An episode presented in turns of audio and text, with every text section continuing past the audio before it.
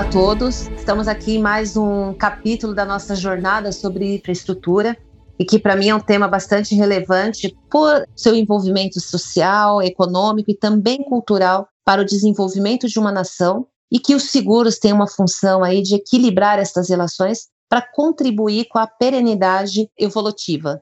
E quem fala aqui é a Francilene Freitas, tenho 14 anos de MAFRE e 22 anos de experiência com o mercado de seguros e atuando como superintendente técnica para seguros industriais e financeiros.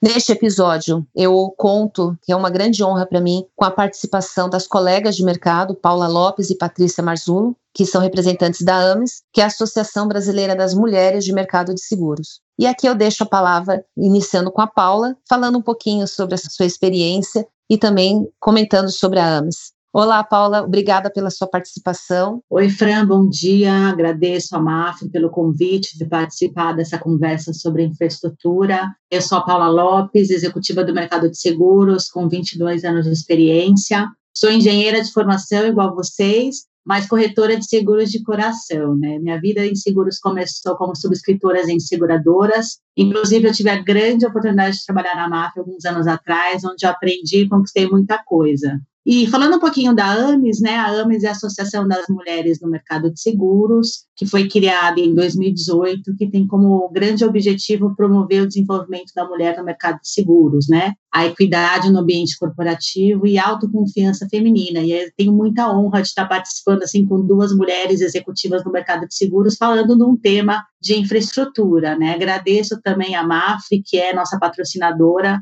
da AMES, que nos apoia nos projetos que a gente tem. E só para finalizar, a AMES foi criada em 2018, engloba temas relevantes do cotidiano da mulher, disseminação do conhecimento sem fronteiras e responsabilidade social. Obrigada novamente, Fran, pelo convite. Obrigada, Paula, e eu passo a palavra para a Patrícia agora. Bom dia, obrigada, Fran. Bom dia, Paula. É um prazer estar aqui. Obrigada a você e a Mafre pelo convite. Eu, junto com a Paula Lopes, também sou conselheira consultiva da AMS, como a Paula bem representou. Sou engenheira civil, então esse tema é um tema que me interessa bastante. Eu trabalho há 20 anos no mercado segurador, com ênfase em riscos de infraestrutura e engenharia. E estou aqui para poder contribuir e a gente discutir um pouquinho as novas tendências do mercado e as novas perspectivas que temos por aí no futuro próximo. Muito obrigada. Eu entendo que nós vamos ter aqui um debate bastante rico. Conhecimento que vocês trazem do mercado, a experiência, vai ser muito contributivo para esse nosso bate-papo de hoje.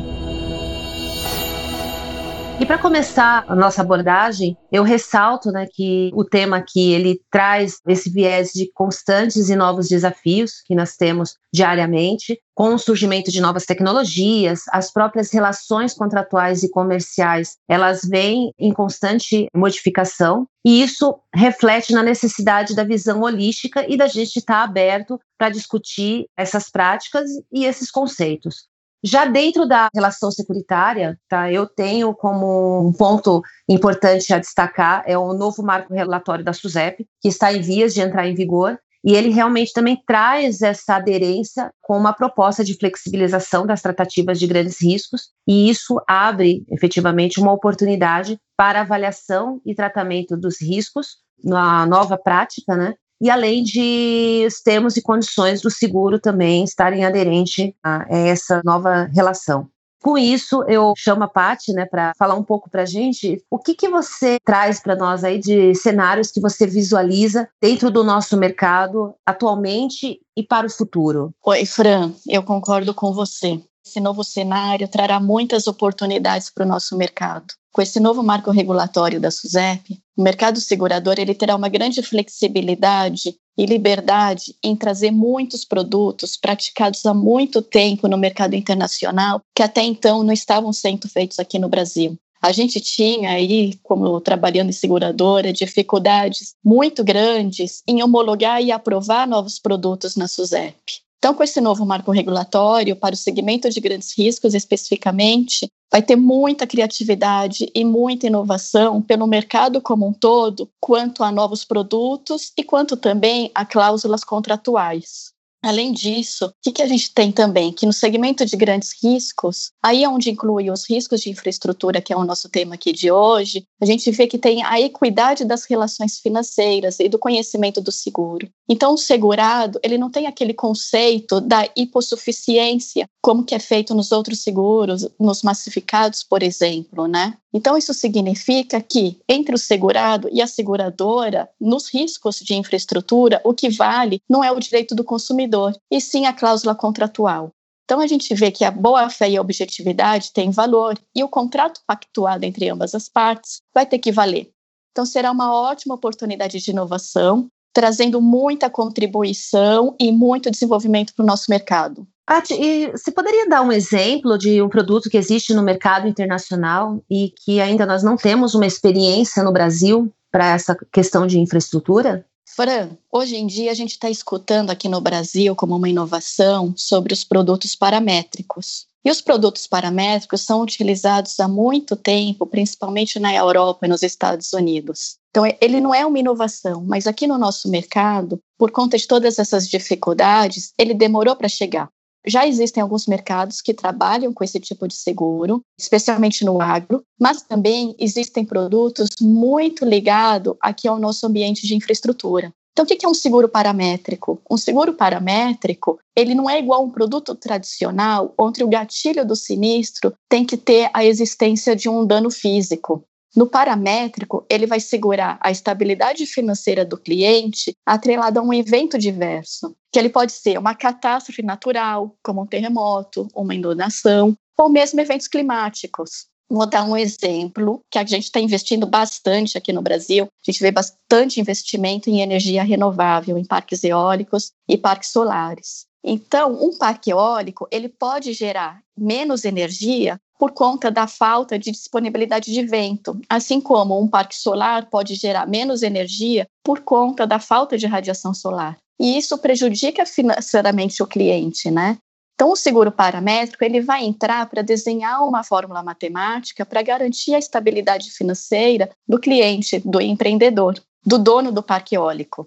Além disso, uma grande diferença que tem entre esse produto e um produto tradicional, onde precisa de um dano físico, é que no paramétrico, como você compactua com o cliente, com o segurado, uma fórmula matemática entre a sua perda financeira e uma volatilidade do evento climático, você não tem uma regulação de sinistros. Então, você paga essa indenização combinada, paga essa indenização combinada e colocada na especificação de apólice, de acordo com aquele índice paramétrico, aquela fórmula matemática negociada. Muito interessante, né, Patrícia? Eu já ouvi falar bastante desse seguro paramétrico no mercado internacional. Ele realmente, como você vem comentando, está vindo como uma introdução no mercado brasileiro. Mas quando eu, eu, escuto falar muito do paramétrico, a gente tem muito essa relação com o setor de energia e o agronegócio. Será que ele fica limitado só a esses segmentos ou nós podemos aplicar em outras vertentes da infraestrutura? Como é que você vê isso? Fran, há uma gama enorme de se desenhar um índice paramétrico, um produto paramétrico. Eles são produtos muito customizados de acordo com a necessidade do cliente. E a gente também pode aplicar o paramétrico durante a fase de construção de uma obra, por exemplo. Eu dei um exemplo de uma fase operacional de um parque eólico. Agora eu vou dar um exemplo de um parque eólico em construção. Hoje a tecnologia está muito moderna, então as torres e os aerogeradores eles estão cada vez mais altos. E para sua construção, medidas de segurança precisam ser tomadas e todo o ambiente climático tem que estar favorável.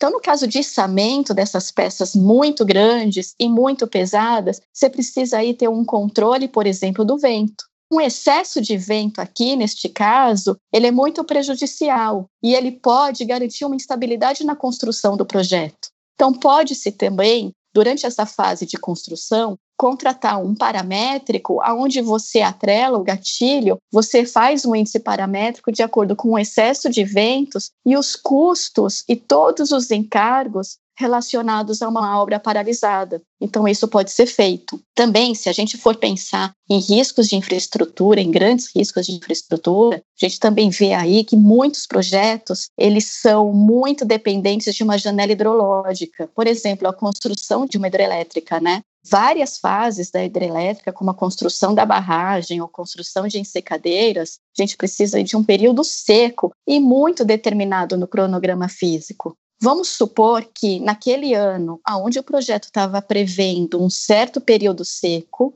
para a construção desses itens e dessa fase da obra, e não acontece, acontece um período de chuvas, fica um ambiente chuvoso, fora daquele ambiente previsto no projeto. Então, aí também pode se contratar um paramétrico para calcular e fazer um gatilho entre custos de medidas de segurança adicionais para se tomar na obra, também os custos e encargos de uma obra paralisada, de acordo com um alto índice pluviométrico. E, Fran, tudo isso sem a característica de um dano físico. É apenas um índice que controla e que vai correlacionar uma sensibilidade financeira, custos, encargos ou medida de segurança adicional que não estavam previstas em projeto, com uma volatilidade do clima.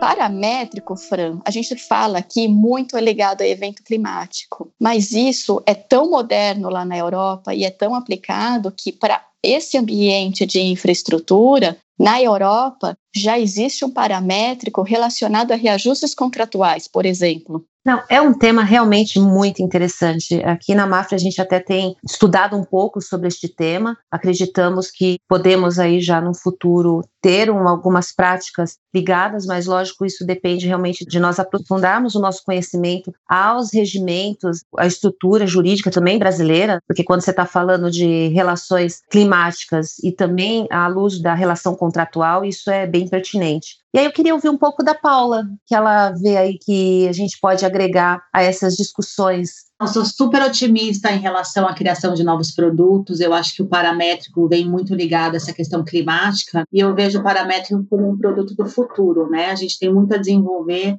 Aqui na América Latina, eu vejo poucas apólices sendo contratadas, mas a gente tem feito um trabalho importante de conscientização e desenvolvimento do mercado, né? Uma conscientização do lado do cliente e do lado das seguradoras e do mercado ressegurador para desenvolver mais apetite para esse risco e a gente poder criar mais seguradoras querendo participar, desenvolver esse produto paramétricos, né? Falando um pouquinho de infraestrutura, que a Fran falou no webinar da MAF passado, das jornadas que eu tive o prazer de assistir e aprender bastante com vocês, eu vejo essa questão da SUSEP com muito otimismo, porque a gente vai em linha com a questão da personalização do seguro de grande risco, para a gente também poder atrair mais investidores. Para quem não sabe, todo o projeto conta com estudo de viabilidade, onde são mapeados todos os riscos desse projeto e divididos em riscos gerenciáveis e não gerenciáveis. Acho que você falou bastante disso, né, Fran, no seu webinar, mas vale a pena a gente reforçar aqui, né? E aí, como que fica? Os riscos gerenciáveis são aqueles que a gente pode medir, que a gente pode controlar, precificar, e por isso que você consegue transferir para um terceiro como uma seguradora. Mas eu ressalto aqui a grande importância disso ser feito de uma maneira muito consciente. E essa mudança eu vejo ela muito alinhada, porque ela vai conseguir fazer a gente desenhar produtos, desenhar soluções de seguros muito alinhado com o apetite de risco, né? E também alinhado com a viabilidade do projeto. E a gente também, de repente, conseguir ter apólices de multilines, né? Que a gente fala, porque dentro de um projeto de infraestrutura, a gente tem riscos aí, desde o garantir a parte operacional, mas eu vejo a gente poder fazer se colocar o seguro de transportes, né, dos equipamentos, a parte de construção e depois a parte operacional numa única apólice e a gente tendo um melhor gerenciamento do risco de um grande projeto. E a gente também tem discutido muito sobre a conscientização dos riscos excluídos, né? Porque às vezes a gente faz uma transferência para o seguro e não se atenta a todas as exclusões. Então, a exemplo da pandemia também que a gente teve, né? A gente viu no exterior muita discussão sobre o risco de ser excluído, se é considerado um dano físico ou não. A gente também tem visto muita discussão sobre o cyber e criado também uma discussão sobre o silent cyber, né? O que, seria o silent cyber? São a questão das exclusões ou a afirmação da cobertura dentro das pólices tradicionais. Então, chamam muito atenção para a importância de uma discussão clara sobre a intenção da cobertura ou a intenção da não cobertura, né? Então, para a gente deixar muito claro na hora da afirmação de um contrato, na afirmação da contratação de seguro, a intenção de cobrir ou não. O cyber tem sido discutido bastante, né, sobre, por conta a gente via aí no passado, na medida aí que a tecnologia passou a definir grande parte da era dos negócios modernos, os ataques cibernéticos progrediram além das simples violações de dados para esquemas mais sofisticados, elaborados para interromper as operações de negócio e a cadeia de suprimentos, né? E aí, como resultado, as seguradoras perceberam que os sinistros originados de riscos cibernéticos, riscos que elas não subscreveram nem cobraram, estão criando uma exposição não mensurada em suas carteiras. Então, a gente tem chamado a atenção para uma análise muito grande entre o gap, né, de uma policy tradicional de property, de construção, de transporte, de responsabilidade civil e a policy de cyber, né, para ter certeza que o que você pretende cobrir está sendo coberto e discutido, né? Porque às vezes tem uma exclusão ou não tem a afirmação da cobertura e pode dar uma dupla interpretação para uma situação de um sinistro. Então, acho que eu chamo atenção aqui para a gente colocar esse assunto de silent cyber nas discussões na hora da contratação do seguro, Fran. Paula, concordo com você que realmente nós precisamos estar atento às necessidades, às demandas que cada vez vem surgindo. Desde o início do nosso episódio, nós falamos dessas constantes mudanças que o segmento econômico né, vem tendo e essas relações contratuais precisam estar muito bem estruturadas e transparentes. A gente tem buscado aplicar na prática os sob medida, que eu acredito agora que com essa flexibilização que estamos vendo cada vez mais benéfico no nosso mercado, é trazer esse conceito que no mercado internacional é chamado de tailor-made ou na língua hispânica traje à medida, né? Então a gente traz aí, eu acredito que todos esses desafios e oportunidades se abrem para você discutir uma entrega melhor de soluções aos clientes. Então eu tenho realmente muito fixado essa necessidade que o mercado precisa de cada vez mais estar integrado à atividade econômica.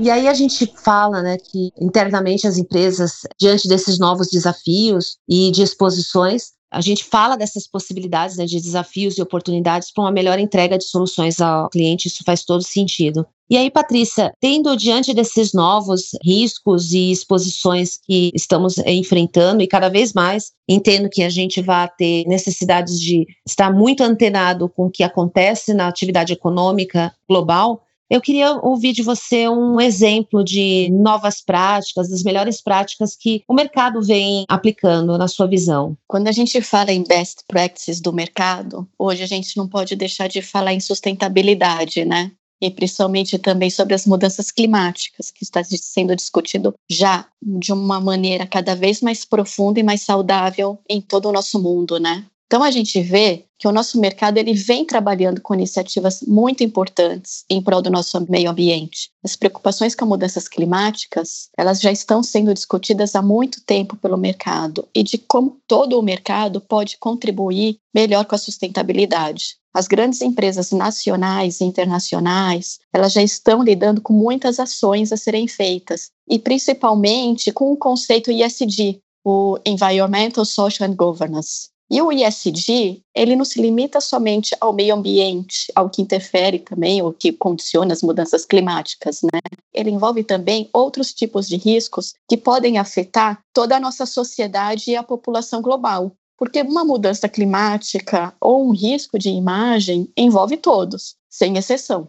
Então, o ISD, além do meio ambiente, ele inclui também os riscos reputacionais, os riscos sociais, riscos de falta de governança também, principalmente aqui na América Latina. Então, aqui vamos dar um exemplo, de acordo com o nosso tema, um grande projeto de infraestrutura. Quando a gente vai analisar e quando a gente está lidando com um projeto de infraestrutura, a análise das licenças ambientais são mandatórias mas também a análise de outros riscos envolvendo aquele projeto de infraestrutura, como riscos sociais e riscos reputacionais, eles também são importantes. Então, com um projeto, além das licenças ambientais, tem que ser mensurados os efeitos da poluição, da biodiversidade, as medidas sanitárias das comunidades vizinhas, a prática, né? A gente tem que evitar de todas as formas e a combater o trabalho escravo, o trabalho infantil, proteger as comunidades indígenas e também contribuir com muitas ações anticorrupção e antiéticas. Então, a contribuição a um ambiente justo, saudável e sustentável é primordial hoje em dia no nosso ambiente é uma grande tendência. E todos, todos os mercados, eles têm que ter protagonismo e ações positivas para proteger a sociedade e a comunidade em que vivemos. É, Patrícia, você tem toda a razão, porque quando a gente olha hoje é, até as relações dos investidores, você conversa também com instituições financeiras, essas questões ISD, ou no nosso mercado brasileiro é ASG, a gente se depara muito com essa preocupação eu acredito ser uma preocupação pertinente e importante, porque se nós estamos falando de uma sociedade que possa ter um crescimento e uma perenidade de suas atividades econômicas, isso faz todo sentido. É bastante pertinente, sim, essa visão que você contribui aqui para o nosso episódio. E aí eu gostaria de voltar novamente para Paula e ouvir um pouquinho também das suas contribuições na questão da construção do projeto, como é que você vê também a visão da parte da consultoria no seguro. Falando sobre tendências, né, a gente tem visto aí o mercado passando por um momento de transição desde 2017, né, a gente vinha no mercado soft, né, que é um mercado que, com muita capacidade, muito competitivo, para um mercado mais hard, que a gente chama, que é o um mercado mais duro, com preços mais altos e com menos capacidade disponível. Então, assim, devido ao resultado de algumas seguradoras, devido a eventos catastróficos que a gente teve em 2017, então, a gente vê aí uma grande mudança nesse mercado, né? A gente tem o, índice da March que sai a cada trimestre e tem sinalizado para a gente aumentos importantes das taxas. Globalmente, a gente viu para o terceiro trimestre de 2020 uma média de aumentos de 20% globalmente. E aqui na América Latina, a gente está com um aumento de 9%.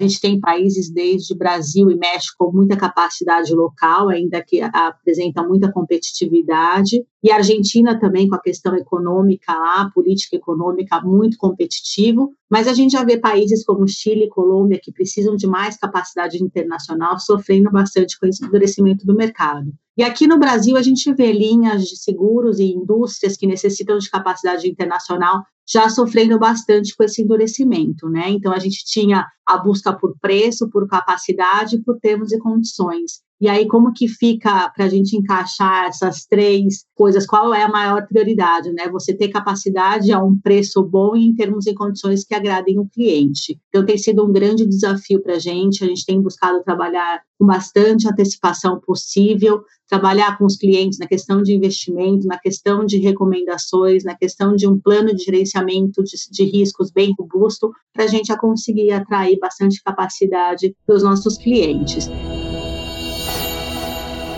Então, queria aproveitar que eu estou aqui com a Fran e com a Patrícia para escutar um pouquinho delas, como elas estão vendo o mercado, o que a gente pode esperar como tendência para os próximos meses e para o ano que vem. Obrigada, Paula, por você ter tocado nesse assunto também um assunto tão atual e que todo o mercado no mundo todo está discutindo, né, sobre o hard market. Então, todo esse cenário de reinvenção e novas tecnologias, esse cenário ele converge para um mercado muito mais especializado e técnico, com a necessidade de um reequilíbrio das operações. O mercado ele foi muito beneficiado também com a tendência de juros alta durante os últimos anos, dando uma maior rentabilidade financeira. Agora, com juros mais baixos, as seguradoras e resseguradoras deverão se atentar mais aos seus resultados técnicos de subscrição, ficando cada vez mais técnico e priorizando a capacidade de subscrição. Então, sob a perspectiva de segurador e ressegurador, o trabalho de aceitação de riscos vai ficar cada vez mais técnico e mais especializado para entender as diversas exposições de risco, combinando com uma melhor solução de transferência de risco. Então, aqui a gente fala em muita experiência, em muita disciplina de subscrição, muito conhecimento técnico e atuarial, que serão essenciais para a colocação de um risco de infraestrutura. Também, conciliado a isso, a gente está no mundo vamos chamar aqui 2021, vai ser um ano com certeza melhor do que 2020, que foi muito impactado pela pandemia. E a gente vê que aqui no Brasil, e você também citou alguns países da região, o México e a Colômbia, mesmo com a pandemia, houve a colocação de grandes projetos de infraestrutura aqui na região.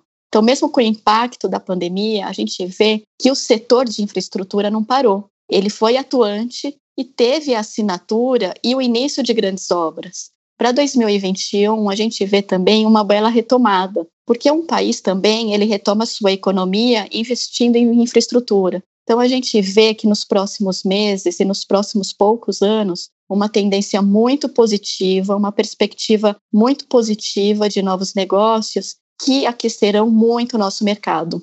É, realmente, Paula e Patrícia, quando a gente olha o nosso mercado global e vê que ele está vivendo uma escassez financeira, eu vejo isso também como um benefício. porque isso traz uma maturidade maior para o nosso segmento. O nosso mercado, ele tem uma busca constante por preço, e eu acredito que com essa maturidade a gente vai poder equalizar a necessidade de precificar de uma forma adequada, olhando o resultado técnico da seguradora, mas também equilibrando as condições contratuais com a efetiva exposição a riscos que o cliente tem. Então, essa parcela de responsabilidade assumida pelo segurado frente ao que a seguradora também está disposta a assumir, equalizar essa relação e aí sim você buscar precificar dentro dessa relação contratual, eu acredito que seja realmente o marco que o nosso mercado precisa. E sendo bastante otimista, mas não deixando de ser realista, as oportunidades elas estão aí. Nós temos exemplos concretos de investidores, por exemplo, espanhóis e chineses que olham o Brasil como uma grande oportunidade de crescimento. Porque quando você olha é, mercados desenvolvidos, outros mercados já mais maduros, as oportunidades cada vez mais elas diminuem porque a necessidade de infraestrutura está adequada ao momento que a região vive. E o Brasil ele tem necessidades ainda básicas, então isso abre realmente uma oportunidade grande. Fazendo aqui um link com um webinar recém-realizado pela Mafre, nós apresentamos alguns cenários e as expectativas para o segmento de infraestrutura e que o, realmente o Brasil tem esse potencial de atrair investimentos e a nossa economia precisa para ter um crescimento sustentável e a longo prazo. Essa conversa está super interessante, mas estamos caminhando para a finalização do nosso episódio, mas não posso deixar de pedir um comentário inicialmente pela Paula sobre que reflexões ou que mensagens nós gostaríamos de deixar para os nossos ouvintes aqui desse podcast. Queria, para finalizar, agradecer novamente a Mafre pelo convite para discutir infraestrutura. Eu realmente acredito nesse pilar para impulsionar o crescimento do Brasil. O Brasil ainda está muito atrasado da onde deveria estar tá na questão de infraestrutura. Espero que essa pandemia a gente traga muitos aprendizados, que a gente consiga virar essa página e, e voltar a construir um Brasil de muito sucesso, né? E que o mercado de seguros continue evoluindo, tem muita coisa para a gente evoluir, para a gente criar e trazer bastante inovação para o nosso mercado, né? Que o nosso mercado continue apoiando essas grandes empresas a crescerem e investirem em infraestrutura. Agradeço a Mafre e vamos torcer para que os próximos anos sejam de bastante positivismo para a infraestrutura. Obrigada. Obrigada a você, Paula, pela gentileza de contribuir com esse trabalho da jornada Global Risks. Gostaria de passar a palavra para Patrícia. Obrigada mais uma vez, Fran. Obrigada mais uma vez, Mafre, por ter me convidado a participar desse evento com um tema bastante pertinente aqui e bastante também cotidiano para o nosso mercado. Eu tenho uma visão muito positiva dos próximos anos. A gente está num ambiente muito favorável de crescimento. Estamos com aí, condições macroeconômicas favoráveis para crescimento, com muito pipeline de projetos e muitas promessas de investimentos, tanto públicos como privados, aqui na região. Em paralelo, também estamos com essa nova SUSEP, com essa grande flexibilidade, uma SUSEP mais moderna, mais aberta, com esse novo marco regulatório, possibilitando que as empresas tenham mais flexibilidade e liberdade para se desenvolver e para se reinventarem e se inovarem. E também aqui na nossa região, especialmente no Brasil, a gente vê que todas as companhias do mercado segurador, corretores de seguros, seguradoras, brokers de resseguro, resseguradores, têm muita expertise, tem muito know-how local, tem muitas pessoas muito experientes, muito capacitadas, com alto potencial, que certamente trará novas soluções e atenderá muito bem às demandas futuras com relação aí aos grandes projetos de infraestrutura que estão por vir. É verdade, Patrícia. Nós temos um mercado brasileiro que ao longo dos anos adquiriu expertise, temos know-how, eu acredito, para atender com excelência os grandes investimentos que estão por vir.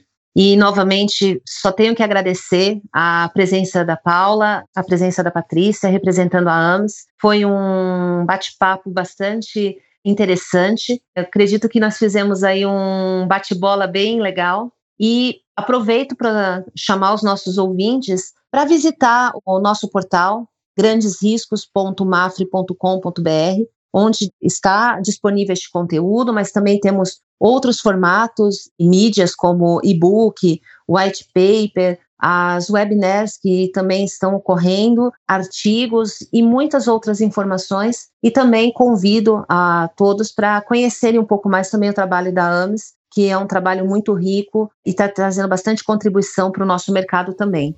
Então, eu gostaria de agradecer novamente a Paula e a Patrícia e também aos nossos ouvintes que despenderam tempo para nos ouvir com mais esse episódio, trazendo informações relevantes para o nosso mercado de seguros. Até logo!